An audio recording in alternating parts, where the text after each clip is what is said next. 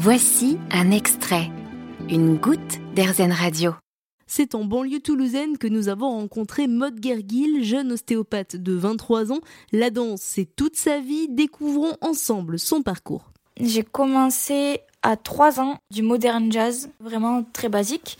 Puis en fait, euh, je me suis rendu compte que ce que je voulais vraiment essayer, c'était la danse classique. Donc j'ai commencé la danse classique à 5 ans dans une école euh, que j'ai trouvée sur internet totalement euh, banalement.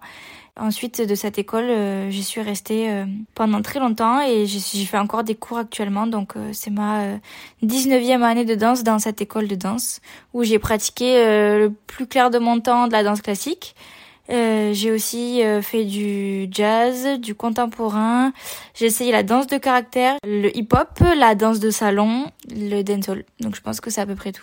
Combien de d'heures par semaine vous aviez à un moment donné où vous étiez le plus active? J'ai été à 18 heures de danse par semaine. Euh, je crois que c'était au collège, donc c'était tous les jours euh, de l'intensif. Comment faire pour gérer euh, l'école, la danse, au moment du début de l'adolescence Comment ça se passe? Je pense que c'est surtout le vouloir, c'est-à-dire qu'il faut jamais se forcer. Si on n'a pas envie, on peut pas se dire bah j'ai danse faut aussi avoir le mental euh, de pouvoir le faire. Il faut être euh, surtout organisé. Si on veut danser tous les jours et si on en a envie, ben, on s'organise euh, avant.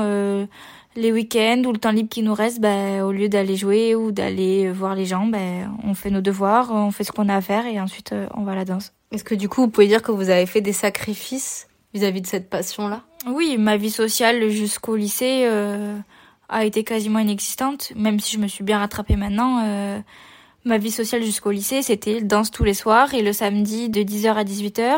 Il y avait que le dimanche pour se reposer, pas forcément euh, voir les copains le dimanche. Et les soirées, quand on commence au lycée, euh, c'est le samedi, le vendredi. Ben, moi, je finissais les cours de danse le vendredi à 22h, le temps que je rentre, etc. J'arrivais en soirée, il était 23h minuit, ça donne plus envie de faire quoi que ce soit, donc euh, donc c'est un sacrifice, oui. Vous avez fait du coup de la danse à très haut niveau, donc après vous avez sûrement fait des compétitions. Est-ce que vous pouvez nous raconter ça un peu et nous le détailler? C'était aux alentours de 9 ans, mes profs ont voulu commencer à nous présenter en concours, donc j'étais pas la seule, il y avait plusieurs euh, personnes avec moi. Et euh, c'est des concours où justement on peut s'évaluer soi-même et s'évaluer autour de personnes de notre âge avec euh, justement des niveaux différents. Donc on peut voir un petit peu où est-ce qu'on en est dans le monde de la danse, euh, on va dire déjà en France. Puis après il y a eu des concours internationaux. Donc on est face à des, filles qui viennent d'Espagne, de Chine. Forcément ça met un peu la pression, mais ça permet aussi de se booster. C'est une bonne forme de stress. Il n'y a jamais de moment où on, on échoue. C'est toujours on apprend toujours de ce qu'on fait et on s'évalue on apprend aussi des autres, donc euh, c'est des belles expériences. Ça reste des bons souvenirs pour vous ces concours? Des très bons souvenirs, même s'il y a forcément des déceptions parce qu'on n'est pas content de nous, parce qu'on est tous exigeants, euh, parce que quand on se revoit euh, dans les vidéos, on se plaît pas, mais après on est quand même content parce qu'il y a forcément des belles surprises, comme des surprises un peu plus dures, mais c'est comme ça. Quel a été votre meilleur souvenir en concours? Pendant un concours de danse euh, où on a le choix musical libre. Je donne mon CD avant mon passage et il s'avère que la musique qui est passée, c'était celle de la fille après moi. Donc au lieu de partir, j'ai improvisé sur la musique. Enfin, j'ai fait ma chorégraphie, mais je savais pas quand est-ce que la musique finissait, donc euh, j'ai improvisé jusqu'à la fin euh, de la musique. Ça a été remonté, les juges l'ont su parce qu'après j'ai redansé sur ma musique et euh, ils m'ont donné une coupe du jeune espoir du ballet de Biarritz pour un petit peu me féliciter, m'encourager dans ce sens-là. C'est-à-dire que les aléas de la danse, ça peut arriver en spectacle, en concours ou peu importe.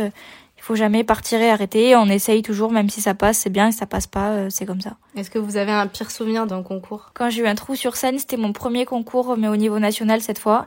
Je connaissais ma chorégraphie par cœur, mais je pense que c'est le stress où j'ai eu un trou et je me suis arrêtée un petit peu pendant ma courée, mais, mais j'en rigole maintenant, donc ça va. Vous avez aimé ce podcast Erzen?